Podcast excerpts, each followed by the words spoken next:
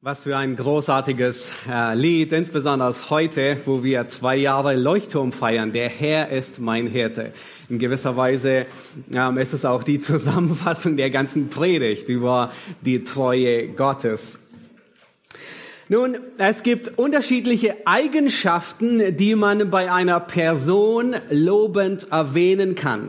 Wenn du deinen Ehepartner oder deine Kinder oder was auch immer, wenn du sie lobst für gewisse Dinge, ähm, dann, dann kann man vieles sagen ja, über eine Person. Zum Beispiel, man kann sagen, er ist nett oder er ist sehr freundlich oder er ist großzügig. Und all das beschreibt einen Charakter. Aber eine der großartigsten Eigenschaften, wenn nicht sogar die größte, ist über einen Menschen zu sagen, er ist treu. Nun, das klingt so nichtssagend, so einfach. Aber stell dir vor, wenn jemand über dich sagt, dein Ehepartner, er ist ein treuer Ehepartner, er ist treu, ja. Du weißt, dass du dich auf deinen Mann verlassen kannst, wenn er auf Reisen unterwegs ist, dass er sich nicht Dinge anschaut oder konsumiert, die er nicht tun sollte, sondern er ist treu. Oder was für ein Zeugnis über einen treuen Mitarbeiter, solche Worte zu hören. Ja, ein treuer Mitarbeiter ist jemand, der immer zuverlässig ist, der immer da ist, auf den man sich verlassen kann. Es ist nicht jemand, äh, der ähm, beim, wenn der Chef gerade im Raum ist, Honig ums Maul schmiert und hinterher, gerade hat er die Tür verlassen, über ihn lästert. Sondern er redet immer die Wahrheit. Oder wie wir gerade in der Schriftlesung gelesen hatten von Jonathan und David, ein treuer Freund, jemand, auf den immer Verlass ist, jemand, der nicht heute so ist und morgen so, jemand, der nicht zwei Gesichter hat, der zu dir etwas sagt und zu jemand anderem etwas, etwas anderes. Aber die allergrößte Auszeichnung ist, ähm, wenn wir ans Ende unseres Lebens denken, von dem Herrn diese Auszeichnung mal zu hören. Habt ihr daran schon gedacht? Das ist die allergrößte Auszeichnung. Recht so, du guter und treuer Knecht. Ja, nach dem streben wir. Du bist über wenigem treu gewesen, ich will dich über vieles setzen, geh ein zur Freude deines Herrn. Ja, Treue ist wirklich eine Eigenschaft, die eine Person in besonderer Weise kennzeichnet. Nun, auf der anderen Seite, was ist die schlimmste Eigenschaft wahrscheinlich über eine Person? Untreue wenn jemand nicht treu ist. Wir reden nicht von ähm, Politik, ja, wo die Wahlversprechen genauso lange halten wie die Wahlplakate, sondern wir sprechen von einer Person, die ja, es ist, es ist enttäuschend, wenn jemand unaufrichtig ist, wenn jemand unterschlägt, jemand, auf den kein Verlass ist. In Sprüche 25, da, da wird eine Metapher gebraucht, für eine treulose Person. Und da wird gesagt, einen treulosen Menschen ist am Tag der Not ebenso viel Verlass wie auf einen zerbrochenen Zahn. Das ist eine ziemlich starke Metapher für jemanden, der nicht treu ist. Verspieltes Vertrauen, das kann man schwer wiedergewinnen. Auch in Sprüche 18, Vers 19, da sagt ähm, Salomo, ein Bruder, an dem man treulos gehandelt hat, also jemanden, den man versetzt hat, betrogen hat, wo man treulos war, der ist schwerer zu gewinnen wie eine befestigte Stadt. Und wie wahr ist es, wenn Treue verspielt wurde, die wieder aufzubauen? Nun, wenn diese Eigenschaften, wenn die bei uns Menschen schon so wichtig und gewichtig sind, wie viel mehr sind sie bei Gott gewaltig. Ja, wir haben uns an die Treue Gottes so schnell gewohnt, dass es eigentlich gar nicht mehr uns, uns überrascht. Ja, wir merken, wir sind erst dann erschüttert, wenn wir merken, dass Treue gar nicht mehr so selbstverständlich ist. Oder wir neigen auf der anderen Seite vom Pferd zu fallen und die Treue Gottes fortwährend in Frage zu stellen. Und heute blicken wir auf zwei Jahre Leuchtturm zurück und wir können Gott wirklich nur preisen für seine Treue in den vergangenen zwei Jahren. Ich meine, sowohl wir als Gemeinde, als Leuchtturm, nicht nur zwei Jahre, sondern die ganzen Vorbereitungen, die noch damit einhergingen, aber auch jeder Einzelne, wie Gott uns geführt hat. Ähm, wie sehr haben wir die Treue Gottes erfahren? Gott war, wie wir gerade in dem Lied wirklich großartig gesungen haben, er war unser guter Hirte. Es hat uns an nichts gemangelt. Er hat für uns gesorgt. Und sogar als Wandergemeinde oder Zeltgemeinde oder wie auch immer man das haben will, ja, ähm, hatten wir immer jeden Sonntag ein Dach über dem Kopf. Sogar bei wechselnden Vermietern, sogar bei Blasmusik draußen oder was auch immer. Gott hat immer für uns gesorgt. Und zwei Jahre später haben wir sogar einen Mietvertrag für feste Räume, für größere Räume. Ist es nicht unglaublich, die Treue Gottes? Und gestern, zwei Jahre später, waren alle da, um beim Renovieren zu helfen, zu malern, zu bauen, ähm, zu spachteln und äh, alles mögliche Teppich zu legen. Was für eine Treue Gottes. Er hat uns geweidet, er hat uns erquickt, er hat uns mit frischem zu frischem Wasser geführt. Ja, wenn wir zurücksehen auf die letzten beiden Jahre, können wir wirklich nur sagen, Gott ist treu. Das ist eine seiner Eigenschaften, die wie ein kostbarer Diamant unter allen Eigenschaften besonders heraussticht, die Treue Gottes. In 5. Mose 32, Vers 4 da heißt es, er ist der Fels, vollkommen ist sein Tun, ein Gott der Treue und ohne Falsch, gerecht und aufrichtig ist er. Die Treue Gottes, die ist nicht irgendwie ähm, einfach nur so ein Feature, ein Add-on, äh, sowas etwas, das man Gott hinzufügt, so wie eine Waschmaschine, die man jetzt auch noch neuerdings über App ähm, äh, bedienen kann, sondern die Treue Gottes ist das, was ihn so einzigartig macht, was ihn so großartig macht. Das ist nicht etwas, ah, schön zu haben, aber braucht man nicht wirklich. Nein, sondern die Treue Gottes ist das, was ihn im Kern ausmacht. Die Eigenschaften Gottes sind wie ein ganzer Sack voller Juwelen, und ganz besonders groß in diesem Sack der Juwelen der Eigenschaften Gottes ist die Treue Gottes. Und wir wollen uns heute die Treue Gottes insbesondere ansehen, ähm, äh, wie sie ist an, an Beispielen, die wir in der Schrift vorfinden, aber besonders am Leben von Abraham. Ja, wir werden viele Beispiele durchgehen und es ist in gewisser Weise, tun wir einen Blick von der Seite auf die Treue Gottes, einen anderen Blick von der anderen Seite auf die Treue Gottes. Ja, fünf, mindestens fünf ähm, äh, Sichtweisen, ähm, Blickrichtungen sehen wir, wollen wir uns die Treue Gottes ansehen, besonders unter einigen Beispielen und sehen, was bedeutet es, nun, Gottes Treue ist überprüfbar. Die Vergangenheit, die zeigt uns auf, dass Gott treu ist. Auch wenn wir Gott nicht sehen, ja, wir können Gott nirgends irgendwie fassen, aber seine Treue, die wird sichtbar. Auch wenn wir Gott nicht messen können, wird seine Treue messbar.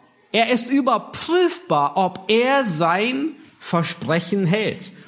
Nun, was bedeutet Treue? Ich habe die Treue ähm, Gottes, wir können sie ungefähr wie folgt definieren. Ich habe sie abgebildet. Ähm, was bedeutet es, wenn wir sagen, dass Gott treu ist? Nun, wenn wir sagen, dass Gott treu ist, bedeutet es, dass er sein Wort immer hält, dass er jede gegebene Verheißung sorgfältig erfüllt nun, so weit, so gut, das kennen wir. Ja, Gott hält immer Wort, bedeutet, dass er treu ist.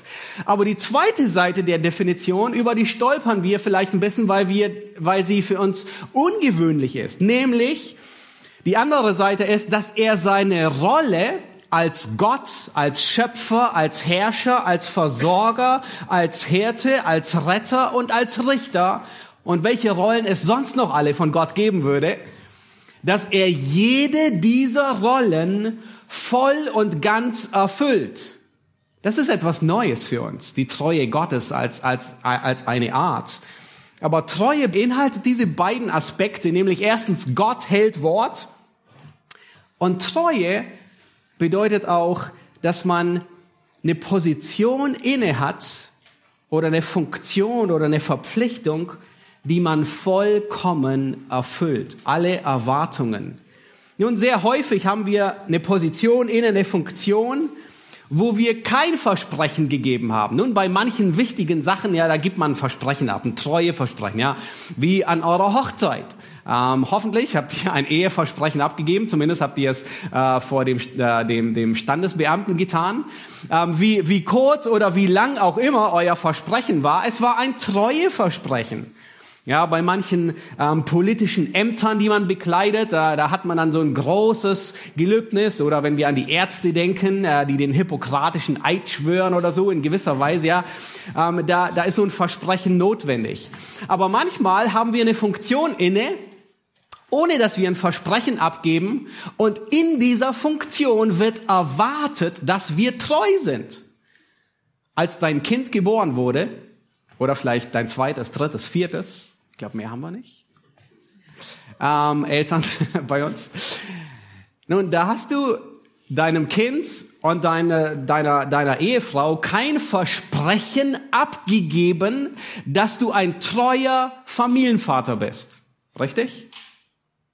Nun, ganz Schlaue würden sagen, ich habe kein Versprechen abgegeben, also muss ich mich auch an nichts halten.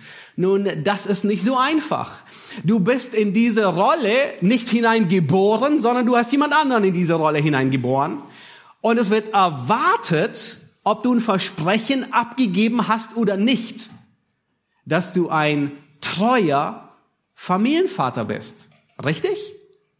Das heißt, Treue hat etwas mit dem Amt oder der Funktion oder der Aufgabe zu tun, die wir innehaben.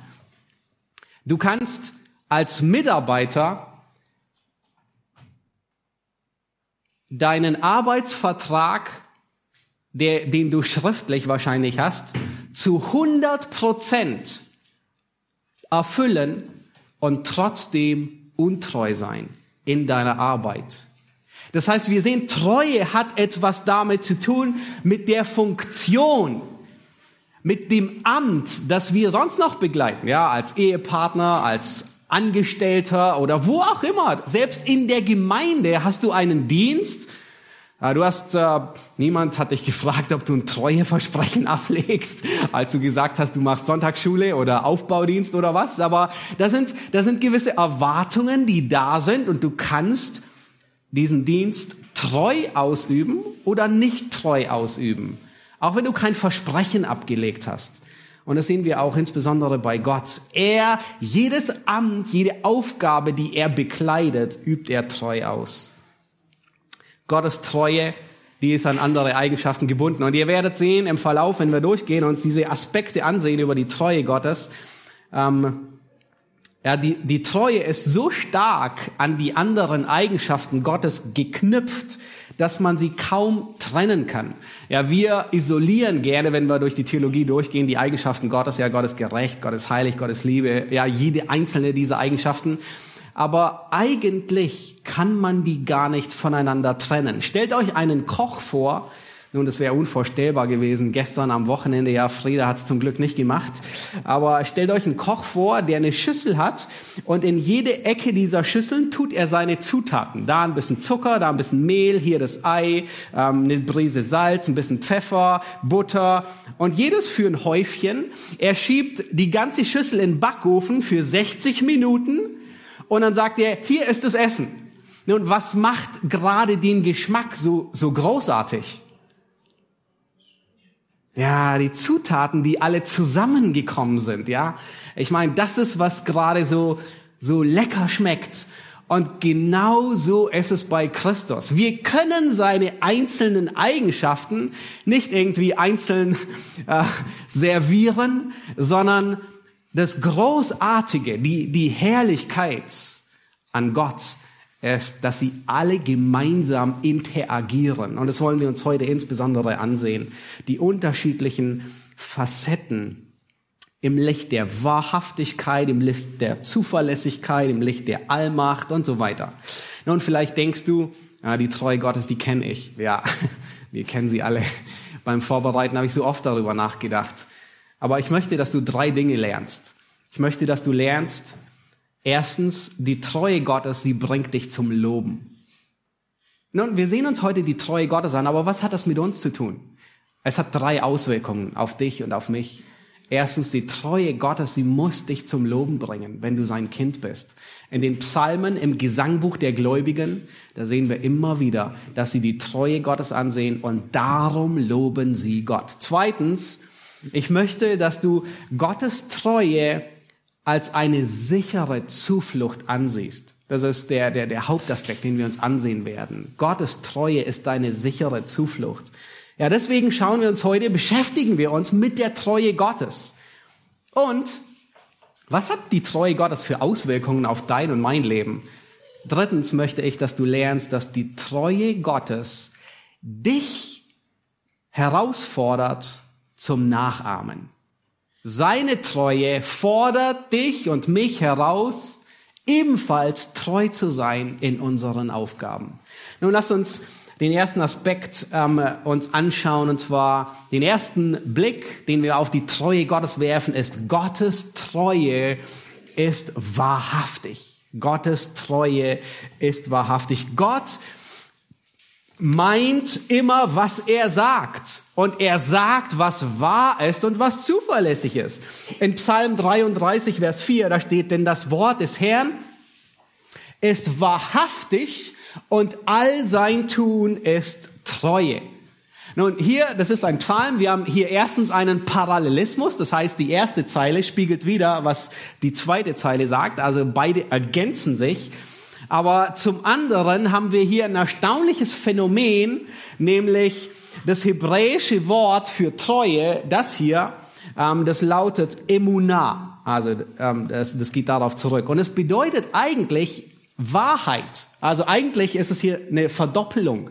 Denn das Wort des Herrn ist wahrhaftig, all sein Tun ist Wahrheit, würde man sagen. Oder Gewissheit oder zuverlässig oder aufrichtig. Ja, das Wort, wir kennen das sehr, sehr gut. Vielleicht kennt ihr das Wort Amen. Ja, heute schon mehrmals gesagt wahrscheinlich. Ja, wir hängen es in der Regel immer am Ende vom Gebet an und und sagen Amen. So ist es. Wir bestätigen etwas. So sei es. Wahrhaftig. Ja, das Erstaunliche ist, wenn Gott etwas sagt, dann beginnt er immer mit Amen. Also er ändert es nicht am Ende, sondern ganz nach vorne stellt er es. Und dann beginnt er und sagt Amen, Amen. Das heißt wahrlich, wahrlich. Ich sage euch. Kennt ihr diese Redewendung? Das heißt Amen, dieses Wort, und das ist die, die, das ist die Form, die auf Treue, von dort kommt das Wort Treue. Es ist wahrhaftig, so ist es, zuverlässig. Manchmal wird sogar das Wort Treue oder ähm, Emuna, was, was Amen, also ein, ein, eine Wurzel ist, manchmal wird es sogar einfach nur als Wahrheit übersetzt. In Psalm 119 heißt es, all seine Gebote sind Wahrheit. Und das Wort ist eigentlich Treue. Ja, wir sehen, wie eng die miteinander verbunden sind. Oder Sprüche 12, Vers 22, falsche Lippen sind dem Herrn ein Gräuel. Was ist das Gegenteil von Lügen? Wahrheit sagen, genau. Wer aber die Wahrheit übt, und hier ist auch dasselbe Wort, wer aber Treue übt, aber es, es ist Wahrheit, ja, es ist ein und dasselbe. Wer, wer Wahrheit übt, gefällt ihm wohl. Gottes Treue ist wahrhaftig. Das bedeutet, hör gut zu, das ist so wichtig. Er meint immer, was er sagt. Er ist aufrichtig. Und das, was er sagt, das ist wahr, zuverlässig und die Wirklichkeit. Es ist die Realität. Es ist nicht Fiktion oder irgendeine Überlegung. Gott redet nicht mit zwei Gesichtern. Er sagt nicht etwas und meint etwas völlig anderes. Und das ist der Grund, dass wir Gott beim Wort nehmen können, als bare Münze. Was er sagt, ist zuverlässig. Wenn du einen guten Freund hast, dann weißt du, dass es eine unglaublich wichtige Eigenschaft ist. Er sagt die Wahrheit. Und zwar nicht durch die Blume, sondern er spricht Klartext. Auch wenn es manchmal hart ist und wir die Wahrheit und es uns schwerfällt, die Wahrheit zu ertragen. Gottes Worte sind Klartext. Gottes Worte sind nicht wie ein Arbeitszeugnis, wo man ein Codebuch braucht, um das zu lesen. Habt ihr schon mal ein Arbeitszeugnis bekommen?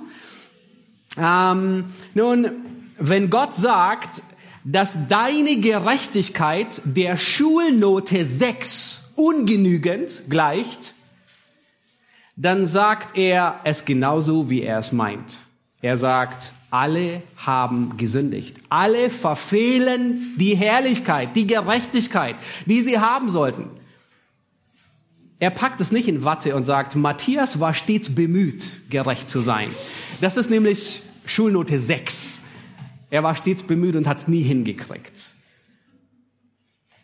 Wenn Gott über Faulheit spricht oder Sprüche, dann definiert Gott Faulheit genauso, wie sie ist und sogar mit einer grafischen Metapher, die es sogar nochmal deutlich macht. Und Gott sagt nicht einfach, er hat seine Arbeit sehr genau gemacht. Ja, das ist nämlich ein Faulpelz. Jemand, der faul ist. Nach dem Code des Arbeitszeugnisses. Wenn jemand Chaos und Streit in die Gemeinde hineinbringt, dann sagt Gott nicht, er hat seine Arbeit mit großem Elan gemacht und Chaos verursacht. Das ist genau die Worte. Nein, sondern Gott gebraucht immer Klartext. Bei Gott weißt du, wo du dran bist. Er lässt sich nicht um den Finger wickeln. Das ist wahrhaftige Treue. Er sagt, was wahr ist. Auch dir und auch mir. Gott meint, was er sagt. Das ist wahrhaftige Treue. Und die zweite Eigenschaft, die wir uns ansehen, ist, Gottes Treue ist zuverlässig. Gottes Treue ist zuverlässig. Er hält, was er verspricht. Er steht zu seinem Wort. Schaut euch Jesaja 25, Vers 1 an. Da heißt es, O Herr, du bist mein Gott, dich will ich erheben. Nun, warum? Schaut euch an, warum will der, warum will Jesaja loben? Wegen der Treue Gottes. Sie bringt uns zum Loben. Deine Ratschlüsse von Alters her sind zuverlässig und wahrhaftig. Schon wieder diese beiden Worte, die miteinander einhergehen, ja, oder treu. Äh, das Wort Emunah ist dahinter. Ich denke, das ist hier die, die zutreffendste Eigenschaft von Treue. Gott hält immer sein Wort. Er ist zuverlässig. Und aus diesem Grund werden besonders in den Psalmen unterschiedliche Metaphern gebraucht für Gott. Nun, welche Metaphern kennt ihr aus den Psalmen? Psalm 41, Vers 4 sagt, seine Treue, ja, seine Eigenschaft Treue, die wir uns anschauen, ist Schirm und Schild. Ein Schirm und ein Schild, hinter dem man sich ähm, birgt. Andere Metaphern sprechen von Burg und Fels. Ja, Psalm 59, 10. Gott ist meine sichere Burg. Psalm 62, 7. Nur er ist mein Fels, meine sichere Burg.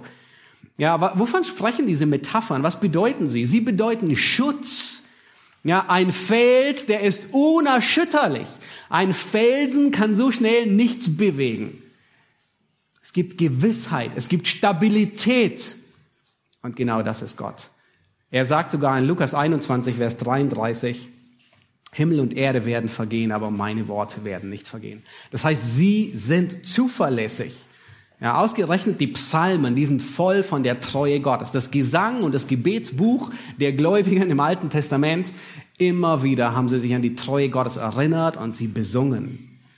Deine Treue. Wenn es einen Psalm der Treue Gottes geben würde, dann wäre es Psalm 89. Psalm 89, kann ich euch markieren.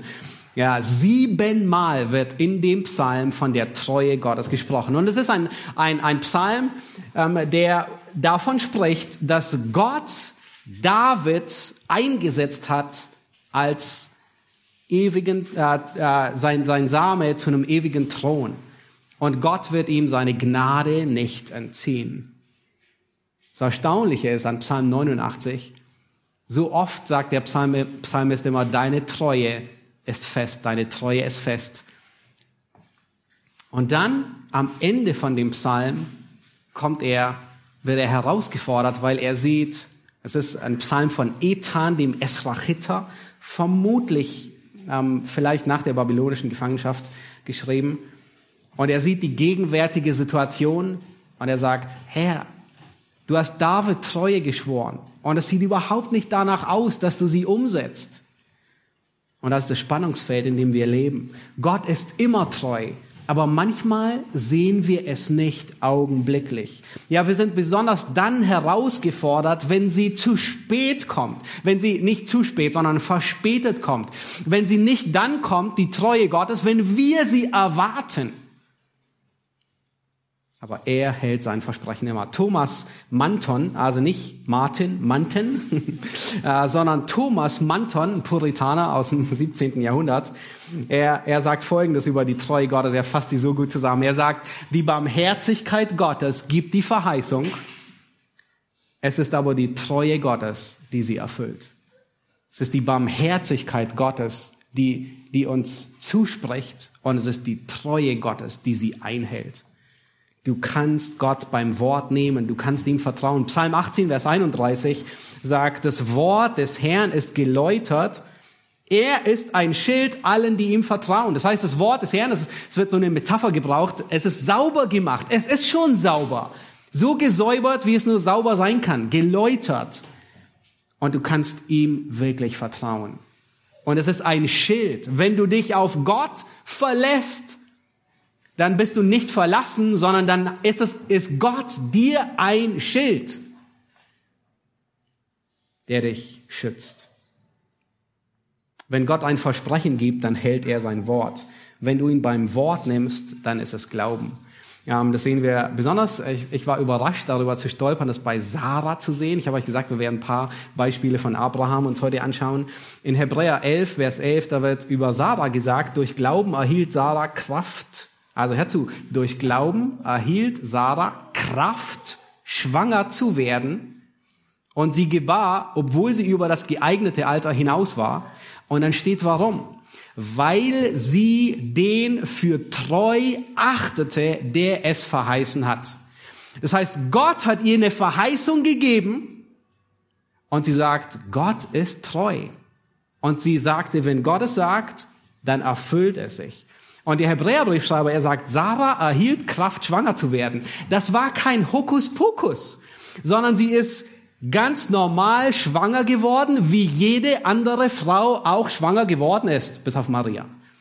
Sie ist so schwanger geworden wie alle anderen auch. Es war übernatürlich, was Gott getan hat, und doch war es ganz natürlich, was geschehen ist. Und wisst ihr, was sie getan hat? Sie hat Gott beim Wort genommen. Das ist, was der Schreiber sagt, weil sie den für treu achtete, der es verheißen hat. Sie hat festgehalten. Du kannst Gott beim Wort nehmen. Gott liebt es, beim Wort genommen zu werden. Genauso wie wir Menschen das auch leben. Hast du deinem Nachbarn gesagt, er kann immer bei dir klingeln? Oder er, wenn er was braucht, soll er sich bei dir melden? Nun, vielleicht, hoffentlich, ja. Das sind gute Nachbarn. Ähm, das haben wir auch gemacht. Und mein Nachbar auch. Und er ist unglaublich, unglaublich freundlich. Aber genauso wie du deinem Nachbarn sagst, du kannst jederzeit bei mir klingeln, ich helfe dir. Und du freust dich, wenn er mal klingelt, nicht wahr? Sonntagnachmittag klingelt er und sagt, ich, ich brauche fünf Eier für einen Kuchen. Nun, was tust du? Du gibst ihm gerne fünf Eier für einen Kuchen. Und du willst ihn noch nicht mal zurückbekommen. Nun, es kann manchmal auch herausfordernd sein. Stell dir vor, er klingelt nachts um eins an deiner Tür. Aber wenn sein Keller vollgelaufen ist mit Wasser, und was, was wirst du trotzdem gerne tun? Du wirst ihm trotzdem gerne helfen, nicht wahr? Du hast, du hast ihm dein Wort gegeben. Und wir lieben es, unser Wort zu halten, wenn wir es halten können, in dem Maße, wie es ist und, und, und freuen uns, wenn andere das erproben, sogar manchmal. Und bei Gott ist es in der gleichen Art und Weise nur viel, viel mehr. Er freut sich, wenn du ihn beim Wort nimmst. Matthäus 11, Vers 28, da sagt er, kommt her zu mir alle, die ihr mühselig und beladen seid, so will ich euch erquicken. Er freut sich, dir Ruhe zu geben für deine Seele. Er freut sich, dir Kraft zu geben. Wir werden auf die Verheißungen am Ende zu kommen. Ja, ihr seht sie im Wochenblatt ganz unten. Ähm, aber er freut sich, die Verheißungen, die er gibt, wahrzumachen. Er tut es gerne. Nun, der dritte Aspekt, den dritten Blick auf Gottes Treue, den wir uns ansehen wollen, ist, Gottes Treue ist allmächtig. Nun, wir wollen Gott immer imitieren, darin können wir ihn nicht imitieren. Aber soweit es in unserer Macht steht. Nun, was bedeutet es? Gott, Gottes Treue ist allmächtig. Gott setzt Himmel und Erde in Bewegung, um sein Wort zu halten. Das ist unglaublich. Unsere menschliche Treue, die ist relativ. Nun, wenn du sagst, du bist treu, dann kann es selbst bei dir manchmal vorkommen, dass du nicht treu bist. Richtig? Ähm, woran liegt es? Weil wir Dinge nicht im Griff haben. Ja, du, du, du, du hast vielleicht zugesagt, am Sonntag Sonntagsschule zu machen und du wirst krank. Ah, also richtig fette, dicke Grippe und liegst im Bett. Und du kannst am Sonntag nicht Sonntagsschule machen. Du hast ein Versprechen gegeben und kannst es nicht halten. Oder vielleicht wollt, hattest du einen Termin mit jemandem, dich zu treffen, um Bibel zu lesen und zu beten. Und dann ist dein kind, kind krank geworden und du musst wo auch immer zum Arzt hinfahren. Du kannst dein Wort nicht halten, den Termin. Oder du hast andere Verpflichtungen. Du hast deiner Frau zugesagt, am Nachmittag mit ihr irgendwo hinzugehen, was zu machen, essen zu gehen oder was auch immer. Und dann kommt dein Chef kurz vor Schluss ähm, hat einen Spezialauftrag für dich, der dich drei Stunden kostet und du weißt ganz genau, dass es nichts wird mit dem Essen. Nun, vielleicht ist der Auftrag so wichtig, dass deine Arbeit am seidenen Faden hängt und da kollidieren zwei richtig große, gewaltige ähm, Konstanten und du wirst Überstunden machen und musst dein Date aufschieben, dein Wort brechen. Nicht wahr? Das kennen wir alle. Woran liegt das, dass wir unser Wort manchmal nicht halten können, weil wir nicht alles im Griff haben, weil wir nicht allmächtig sind. Bei Gott trifft das nicht zu, niemals. Warum kann Gott zuverlässig sein? Weil er allmächtig ist. Er kennt alle Dinge, er lenkt alle Dinge, er hat alle Dinge im Griff. Und wenn es notwendig sein muss, dann setzt er Himmel und Erde in Bewegung, um sein Wort zu halten. In Lukas 16, Vers 17, da sagt er, es ist leichter, dass Himmel und Erde vergehen, als dass sein Wort vergeht. Könnt ihr euch das vorstellen? Gott würde Himmel und Erde hergeben, um sein Wort zu halten. So sehr treu ist er. So sehr hält er an seinem Wort. Nun lasst uns das sehen, wie das aussieht. Ähm, 1. Mose 12, ihr braucht es nicht aufschlagen, ja, da wird da, da ähm, verheißt Gott Abraham das Land Kanaan, dass, dass äh, Abraham und seine Nachkommen dort sein werden. Nun, ein Jahrzehnt später ist Abraham in dem Land und er hat immer noch keine Nachkommen. In 1. Mose 15, da redet Gott und Abraham miteinander und Gott sagt zu Abraham, fürchte dich nicht, Abraham, ich bin dein Schild und dein großer Lohn. Und Abraham sagt, Herr, du hast mir immer noch keinen Sohn geschenkt. Und Gott führt ihn bei Nacht aus dem Zelt und Gott sagt ihm, zähle die Sterne. Nun zwar nicht Berliner Himmel, wo man kaum Sterne sieht, also schon ein paar, sondern zwar stock, stock, stock dunkel, wo man alle Sterne sieht, die man nur sehen kann. Und er sagt, sieh doch zum Himmel und zähle die Sterne, wenn du sie zählen kannst. So soll dein Same sein. Nun, er hatte noch keinen einzigen Nachkommen, noch nicht mal Schwangerschaftsstreifen positiv. Und dann Vers 18 heißt es, an jenem Tag machte der Herr einen Bund mit Abraham und sprach, deinem Samen habe ich dieses Land gegeben. Gott macht einen Bund und er hält ihn. 430 Jahre später, in der Zwischenzeit ist viel geschehen. Das Volk ist gewachsen von zwei, von Abraham und Sarah, auf 70 und dann auf beinahe zwei Millionen Menschen. Aber sie waren Sklaven. Der mächtigste Mann der Welt, der Pharao, er lässt sie nicht ziehen. Und immer wieder wollten Menschen nachhelfen, die Verheißungen Gottes umzusetzen, aber es war nicht im Zeitplan Gottes. Und erst denkt Mose, ich helfe Gott nach, seine Verheißung umzusetzen und er bringt den Ägypter um.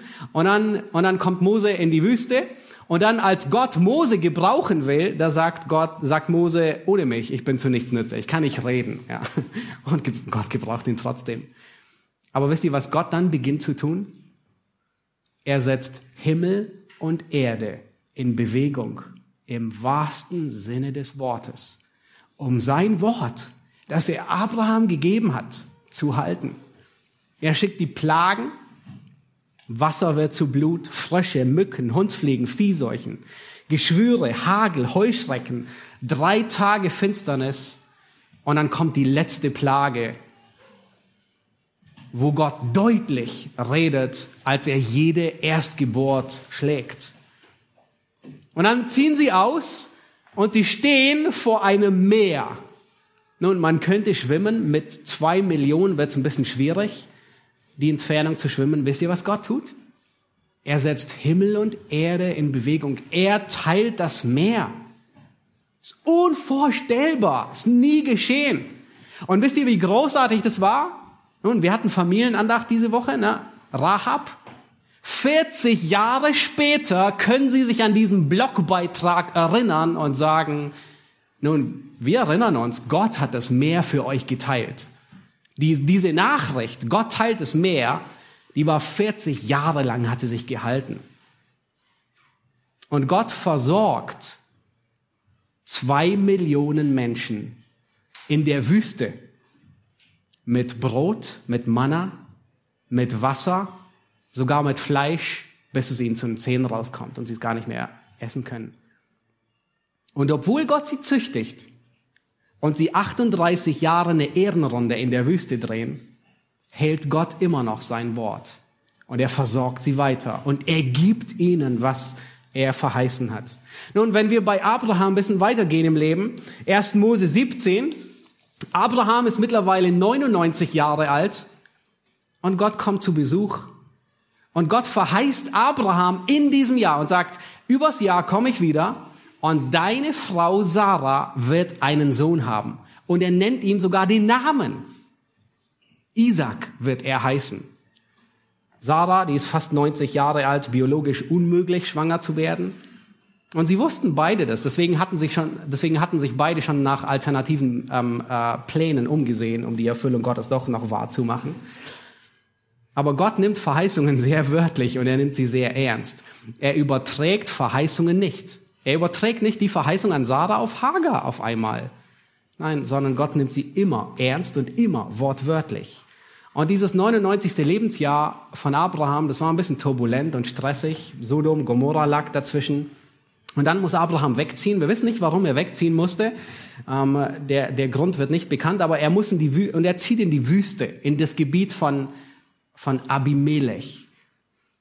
Nun, Abraham von Hause aus nicht unbedingt ein Angsthase, wenn wir uns überlegen, mit wem er es schon aufgenommen hat, aber diesmal knickt er ein. Und er sagt aus Angst um sein Leben von seiner Frau, sie ist meine Schwester. Nun, Abimelech, er nimmt die bildhübsch jung gebliebene 90-Jährige zur Frau, um sie zu heiraten. Können uns das nicht vorstellen. Aber sie kommt in sein Haus. Nun, auf menschlicher Ebene würden wir sagen, dass, okay, so ist der Lauf der Dinge halt. So, ja, das sind die Umstände. Wir müssen uns arrangieren und es ist normal, so, ja. Für Abraham würde sich sicherlich eine andere Frau finden lassen. Einen Sohn hatte er schon zum Glück. Und kein Grund, um auszuflippen. Aber nicht so auf der Seite Gottes. Aus göttlicher Seite war das ein Drama. Es geht nicht. Gott hatte sein Wort gegeben. Er hatte Sarah sein Wort gegeben und gesagt, Sarah, in einem Jahr wirst du von Abraham einen Sohn haben. Und das ist die Verheißung. Was würde geschehen? Würde Sarah bei Abimelech bleiben? Nun, wir wissen nicht, was geschehen würde. Würde sie trotzdem einen Sohn haben oder nicht oder was auch immer. Aber kein Isaac, kein Volk Israel, kein Volk Israel, kein Kanaan und schlussendlich kein Messias. Wisst ihr, was Gott tut? Er setzt Himmel und Erde in Bewegung, um sein Wort zu halten.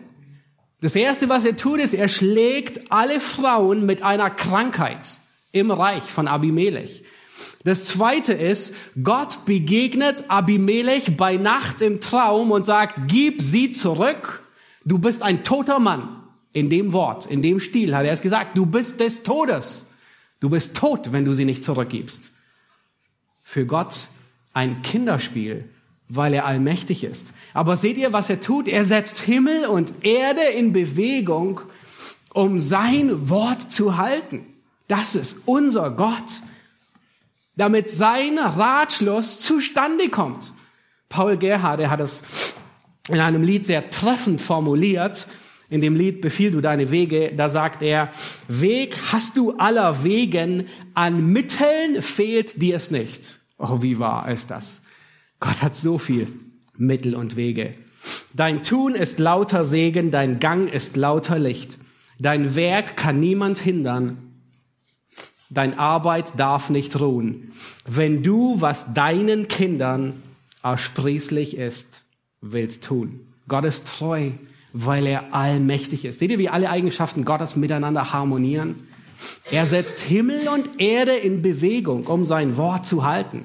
Was für ein kostbares Juwel ist die Treue Gottes. Nun, die vierte Eigenschaft, die wir uns ansehen wollen, ist Gottes Treue, die ist unveränderlich. Gottes Treue ist unveränderlich. Gott ändert seine Meinung nicht.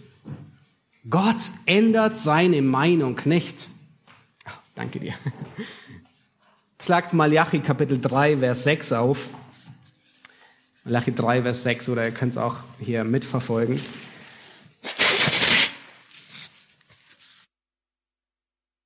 Denn ich, der Herr, verändere mich nicht, deshalb seid ihr, die Kinder Jakobs, nicht zugrunde gegangen. Gott ändert seine Pläne nicht. Er ist unveränderlich. Und wir Menschen, wir ändern uns andauernd. Wir sind der Veränderlichkeit unterworfen. Ja, das habt ihr das letzte Mal gesehen heute Morgen, als ihr vorm Spiegel standet. Ja, und das Aussehen verändert sich, der Geschmack verändert sich. Ja, also ich spreche nicht von Krankheiten, die den verändern. Ähm, gleichzeitig äh, merken wir, dass es herausfordernd wird, wenn wir nur Veränderlichkeiten unterworfen sind. Ja, in diesen ganzen letzten Monaten ähm, es sind, sind Veränderungen wirklich anstrengend. Ja, wenn man nicht mehr weiß, was ist nächste Woche, kann man sich darauf verlassen, dass es ist so wie jetzt. Ja, bei Gott ist es nicht so. Gott macht nicht jede Woche neue Gesetze. Er schreibt sie nicht jede Woche neu. Was für ein Segen. Wir wissen, er bleibt gleich von Ewigkeit zu Ewigkeit. Gott ist nicht heute so und morgen anders. In Jeremia 31, da sehen wir das insbesondere. Gott kündigt hier den neuen Bund an. Nun, mit der Ankündigung des neuen Bundes, ja, Israel war, oh, also will gar nicht erwähnen, wie Israel war, könnte man zu dem Schluss kommen, dass Gott sein Volk verwerfen könnte. Hatte Gott Grund dazu, sein Volk zu verwerfen? Nicht einen, nicht zwei, nicht drei. Er hatte hundert Gründe. Sie waren halsstarrig. Sie waren ungehorsam. Sie haben seinen Bund mehr und mehr gebrochen. Allein im Buch Jeremia, bevor wir zu dieser Stelle kommen, wird achtmal erwähnt, dass Israel treulos war, dass sie ihren Teil nicht gehalten hatten. In Jeremia 9, da beschreibt Gott sie als Ehebrecher und als treulosen Haufen. Also, also, ist unvorstellbar. Nun, unsere Geduld, die wäre zu Ende gegangen. Aber lasst uns sehen, wie weit wird Gottes Treue herausgefordert. In Jeremia 31, das sind die Worte, die nach der Ankündigung des neuen Bundes kommen. Und dann sagt Gott Folgendes. So spricht der Herr der die Sonne als Licht bei Tag gegeben hat, die Ordnungen des Mondes und der Sterne zur Leuchte bei Nacht, der das Meer erregt, dass seine Wellen brausen, Herr der Heerscharen ist sein Name. Das war nur die Einleitung. Wenn diese Ordnungen, die er gerade genannt hat, vor meinem Angesicht beseitigt werden können, spricht der Herr, dann soll der Same Israels aufhören, alle Zeit ein Volk vor meinem Angesicht zu sein. So spricht der Herr. Wenn man den Himmel droben messen kann, und das kann man immer noch nicht, man hat festgestellt, das Universum dehnt sich aus, ja. Und die Grundfesten der Erde drunter erforschen vermag, den Erdkern. Also, ich weiß nicht, wie heiß der ist, aber, ja. Wenn man das tun kann, so will ich den ganzen Samen Israels verwerfen, wegen all dessen, was sie getan haben, spricht der Herr. Unglaublich. Gott ändert seine Meinung nicht. Er ändert seine Pläne nicht.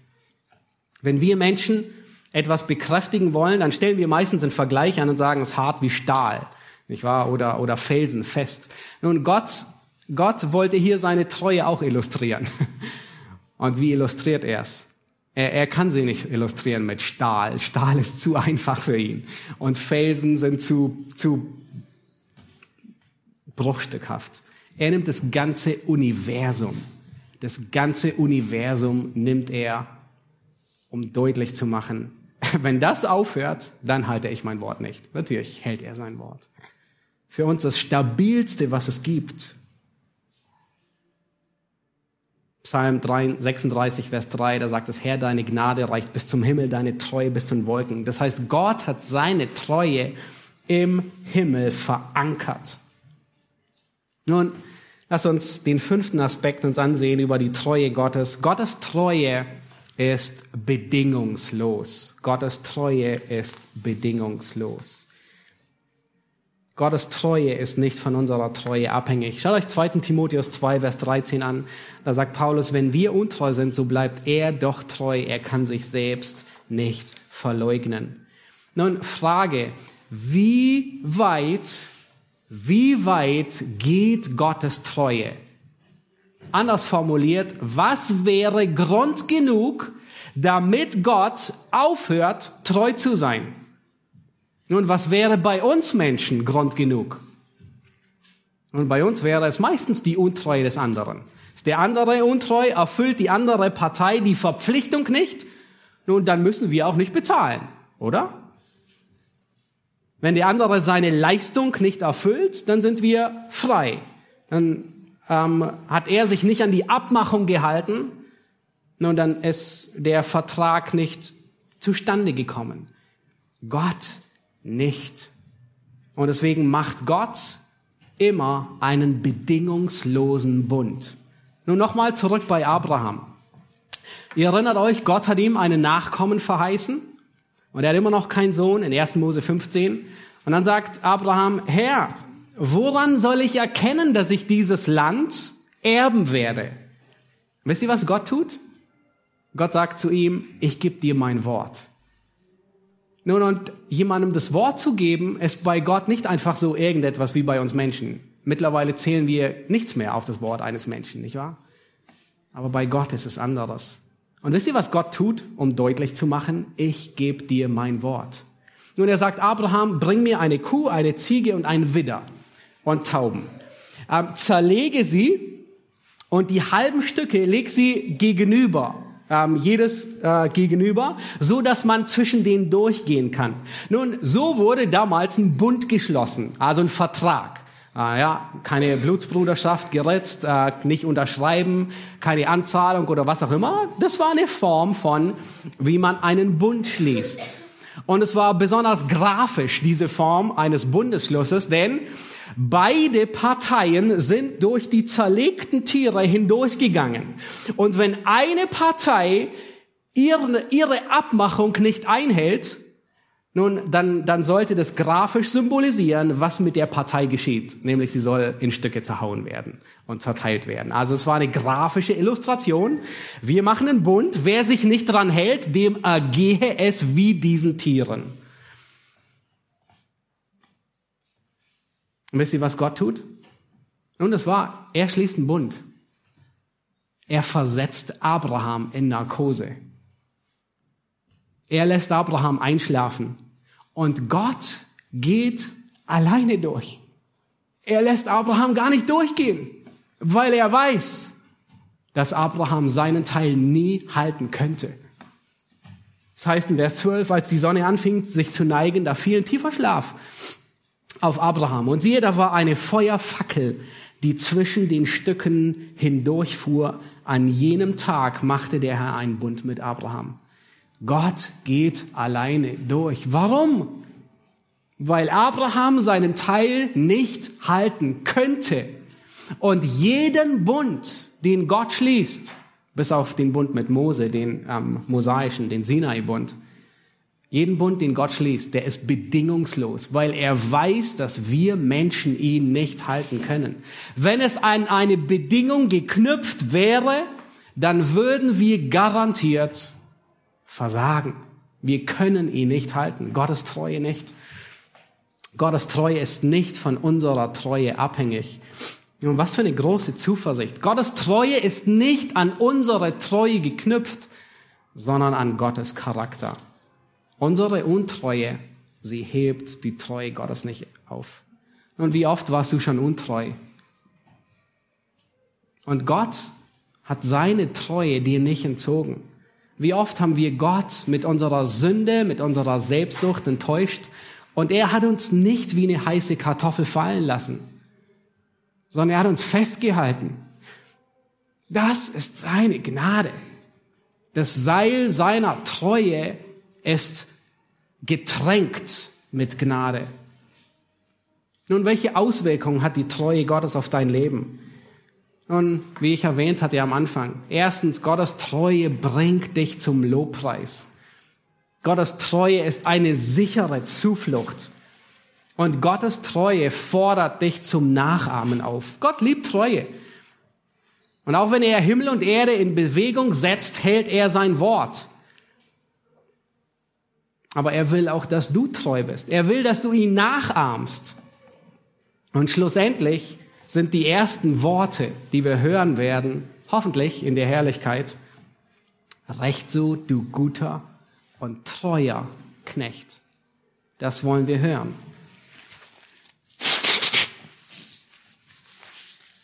Auch wenn wir den Himmel nicht durch unsere Treue erreichen, auch wenn unsere Untreue Gottes Treue nicht aufhebt.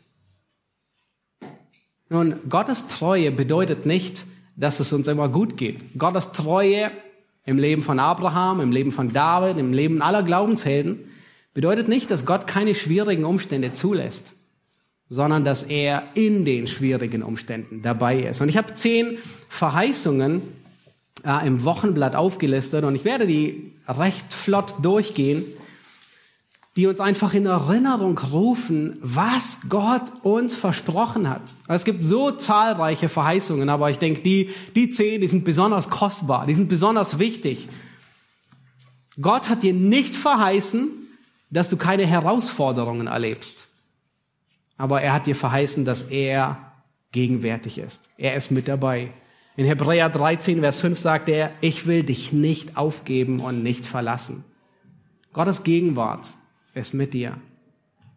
Eine zweite, eine zweite Verheißung ist, dass Gott dich schützt und bewahrt. Wir hatten Sprüche 30 schon gesehen, alle Reden Gottes sind geläutert, sie sind ein Schild denen, die ihm vertrauen. 2. Thessalonicher 3, 3, aber der Herr ist treu. Schaut euch an, was bedeutet es, dass er treu ist? Er wird euch stärken und bewahren. Gott treu ist, bedeutet nicht, dass es keine Herausforderung gibt, aber es bedeutet, dass er dir Kraft gibt, wenn du am Ende bist. Jesaja 40, Vers 29. Er gibt dem Müden Kraft und Stärke dem Unvermögenden. 1. Korinther 10, 13. Gott ist treu. Er wird nicht zulassen, dass ihr über euer Vermögen versucht werdet, sondern mit jeder Herausforderung hat er eine Tür, eine Fluchttür. Nur manchmal sehen wir sie nicht. Gottes Barmherzigkeit. Hebräer 4, Vers 16. Lass uns zum Thron der Gnade hinzutreten, damit wir Barmherzigkeit erlangen. Gottes Fürsorge ist uns zugesprochen. Psalm 23, der Herr ist mein Hirte, mir wird nichts mangeln. Und das sagt David am Ende seines Lebens. Das sagt er nun, wir wissen nicht, ob die Flucht vor Absalom, die ganzen Kriege schon hinter ihm oder noch vor ihm lagen, aber ganz gewiss war Saul und all das, was er erlebt hat, hinter ihm. Und in all diesen Situationen, auf der Flucht, wo auch immer, kann er sagen, der Herr ist mein Hirte, deswegen mangelt mir nichts. Es hat mir noch nie gemangelt. 1. Korinther 1, Vers 7, ähm, besonders für uns als Gemeinde interessant. Da sagt Paulus so, dass ihr keinen Mangel habt an irgendeiner Gnadengabe. Er sorgt für uns als Gemeinde und er gibt Gnadengaben, dass wir einander dienen können. All eure Sorgen werft auf ihn, denn er sorgt für euch. Gott hat uns seine Weisheit zugesichert. In Jakobus sind wir immer wieder noch in der Bibelstunde dabei, das äh, zu studieren. Wenn dir Weisheit mangelt, bitte ihn. Er gibt gerne. Er ist viel mehr wie der Nachbar, der sagt, du kannst bei mir jederzeit klingeln. Gott hat uns Ruhe versprochen. Er gibt Ruhe. Matthäus 11, kommt her zu mir, die ihr mühselig und beladen seid. Ich will euch erquicken.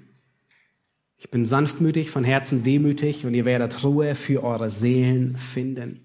Gott will deiner Seele Ruhe geben. Er liebt es, dir Ruhe zu geben. Aber Gott liebt es auch, treu zu sein in der Korrektur. Schaut euch Psalm 119, Vers 75 an. Herr, ich weiß, dass deine Bestimmungen gerecht sind und dass du mich in Treue gedemütigt hast. Gott züchtigt auch in Treue. Treu zu sein bedeutet, dass er auch Wahrheit spricht und nachhilft, damit du in der Wahrheit wandelst. 1. Korinther 11, Vers 32. Wenn wir aber gerichtet werden, so werden wir vom Herrn gezüchtigt, damit wir nicht samt der Welt verurteilt werden. Und die allergrößte und großartigste Verheißung. Gott bringt dich nach Hause. In 1. Thessalonicher 5, Vers 24. Schaut euch an, was die Treue Gottes ist. Die Treu ist er, der euch beruft. Er wird es auch tun. Und der Kontext ist, es geht hier um untadelig erfunden zu werden bei der Wiederkunft Christi. Wer tut es? Gott tut es. Wir können es nicht schaffen. In 1. Korinther 1, Vers 14 sagt er, äh, 1. Korinther 1, 4 geht es um dasselbe Prinzip während ihr die Offenbarung unseres Herrn Jesus Christus erwartet, der euch festmachen wird bis ans Ende, so dass ihr unverklagbar seid am Tag unseres Herrn. Gott ist treu. Seine Treue trägt uns durch. Seine Treue gewährleistet, dass wir zu Hause ankommen. Nancy war eine alte Frau, die vor langer Zeit in Schottland lebte. Nun, ist eine ähm, Begebenheit, eine wahre Begebenheit aus dem Buch ähm, auf Fels gebaut. Vielleicht geht ihr die auch mit euren Kindern durch. Sie war eine gottesfürchtige Frau, die in einer kleinen Hütte mit Stroh gedeckt in den Tälern Schottlands lebte. Und nun ist sie alt und krank geworden und sie wartet, dass der Tod ihr Leiden beenden würde. Und sie freut sich, bei Christus zu sein, ihrem geliebten Herrn und Retter. Und sie war, ähm, sie, neben ihrem Bett, wo sie lag, lag ihre alte Bibel und die war schon völlig zerfleddert. Und hin und wieder kam ein junger Mann aus dem Dorf und besuchte sie. Er sagte von sich selbst, dass er Christ sei, aber er war nicht wirklich gläubig von Herzen. Und er, er hatte kein Verständnis, dass, dass diese alte Frau Nancy, dass sie Gottes Wort so sehr liebte. Und immer wieder, wenn Nancy über den Himmel redete, dann schien es, als, als wäre der Himmel wirklich da, nahe. Und ihr Glaube war sehr anziehend auf den jungen Mann. Und eines Tages stellte der junge Mann ihr eine erstaunlich seltsame Frage. Er sagte, was wäre, wenn Gott nach all deinem Warten und Beten, Hoffen und Harren zulassen würde, dass deine Seele für immer verloren geht? In anderen Worten, du hast dein ganzes Leben auf Gott vertraut. Was ist, wenn du am Ende nicht gerettet bist? Wenn er, wenn er dich nicht rettet? Und die gläubige alte Frau stützte sich auf ihren Ellenbogen, um sich aufzurichten. Dann legte sie ihre Hand auf das Wertvollste, das sie hatte, ihre Bibel, die aufgeschlagen vor ihr lag. Und mit einem schottischen Akzent sagte sie, und ist das alles, was du über die Bibel weißt, mein Junge? Gott würde dabei einen größeren Verlust erleiden. Die arme Nanny würde nur ihre Seele verlieren. Das wäre in der Tat ein großer Verlust. Aber Gott würde seine Ehre und seinen guten Ruf verlieren? Habe ich nicht mein Seelenheil an den kostbaren Verheißungen festgemacht? Wenn er, wenn er aber ein Wort brechen würde, würde er sich als untreu erweisen und das ganze Universum würde sofort untergehen. Gott ist treu. Gottes Verheißungen zerbrechen nicht wenn wir uns darauf stützen. Sonst wären sie Pappkarton. Sie sind stärker wie Stahl. Sie sind zuverlässiger wie die Schwerkraft. Sie sind größer wie das Universum und gewisser, wie dass die Sonne morgen wieder scheinen wird. Gott ist treu. Lasst uns aufstehen und ihn loben für seine Treue. Jesus Christus, wir wollen dich anbeten. Wir wollen dich loben dass du treu bist. Herr, du hältst dein Wort. Du hältst, was du versprichst. Und jede einzelne deiner Rollen als guter Hirte, als Retter, aber auch als Richter, füllst du vollständig aus. Herr, wir danken dir, dass wir sehen durften, dass du in der Vergangenheit treu warst. Herr, du hast dich als treu erwiesen in allen Jahrhunderten der Menschheitsgeschichte. Und das überzeugt uns davon, dass du glaubwürdig bist. Herr, du würdest eher Himmel und Erde in Bewegung setzen, als dein Wort brechen. Das ist uns ein sicherer Anker, eine feste Zuversicht. Und wir wollen dich dafür preisen und anbeten. Amen.